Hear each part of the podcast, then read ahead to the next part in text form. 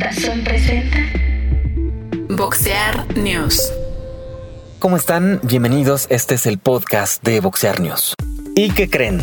Sigue la novela entre Tyson Fury y Deontay Wilder. Resulta que ayer salió la noticia que al menos tres miembros del equipo de Fury, además de él, están contagiados por COVID-19. A estas alturas y haciendo campamento en Estados Unidos donde la vacuna está al alcance de cualquiera, parece una mentira y una estupidez que ninguno se haya vacunado antes de su campamento. Ahora, está confirmado que aún con la vacuna te puedes contagiar por COVID-19. Un motivo válido y parece ser dentro del contrato para posponer la pelea que se llevaría a cabo el 24 de julio en Las Vegas, fecha en la que estaba prevista la parte 3 de esta guerra en los pesos pesados. Ahora vamos a la otra parte. A lo largo de su carrera, Fury ha tirado peleas ya firmadas poniendo excusas bien bien extremas. Desde problemas mentales, hasta cosas como que la mafia judía estaba intimidándolo para que se dejara perder, o que dio positivo en sustancias prohibidas porque había comido testículos de jabalí. No lo estoy inventando, en verdad. En 2016 canceló dos veces la revancha contra Vladimir Klitschko, una por lesión en el tobillo y la otra por declararse médicamente no apto por problemas mentales. En fin, ¿es o no verdad? Finalmente es una presión psicológica para Wilder que ha estado amenazando fuertemente a Fury con comentarios que van más allá de una pelea de box y asegurando que va a dañar la salud de su oponente. Un estado emocional que pareciera ya un problema eh, que ha sido cuestionada, cuestionado por mucha gente. Un problema no para pelear, sino en qué pasará con Wilder en caso de perder.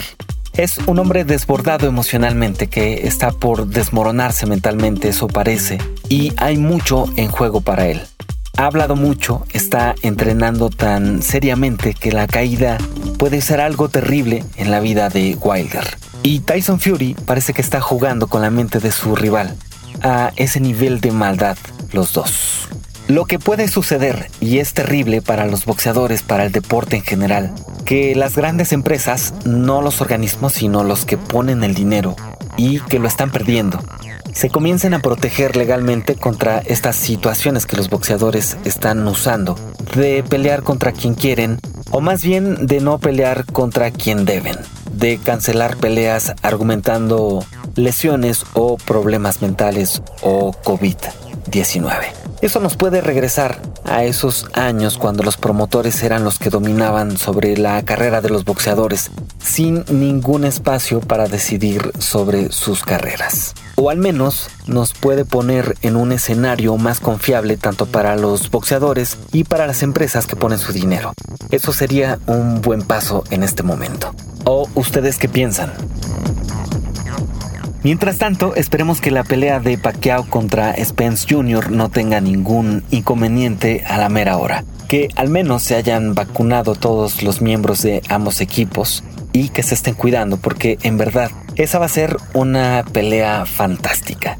¿Quién no comenzó viendo pelear a Pacquiao? ¿A quién no le eh, nació empezar a entrenar boxeo viendo las peleas de Pacquiao? La velocidad con la que revolucionó este deporte ¿Y quién no se admira de la manera en que pelea Errol Spence Jr., zurdo contra zurdo?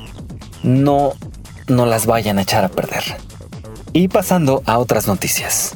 Eh, Conor McGregor ve posible una revancha contra Floyd Mayweather en un futuro.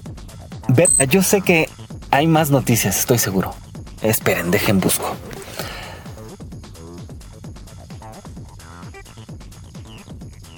Chávez Jr.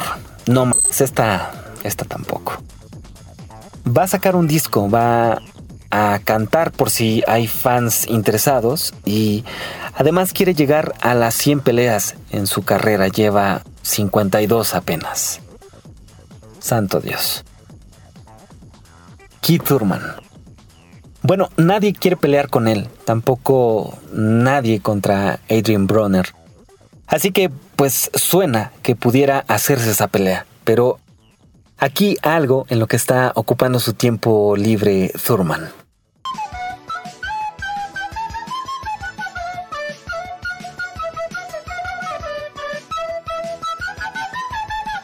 Estas son las noticias hasta el momento. Dejen su comentario si quieren que el podcast sea más frecuente, tal vez en las noches.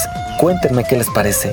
Y si les gustó, suscríbanse al canal, a la página. Síganos también en Spotify. Muchas gracias. Boxear News.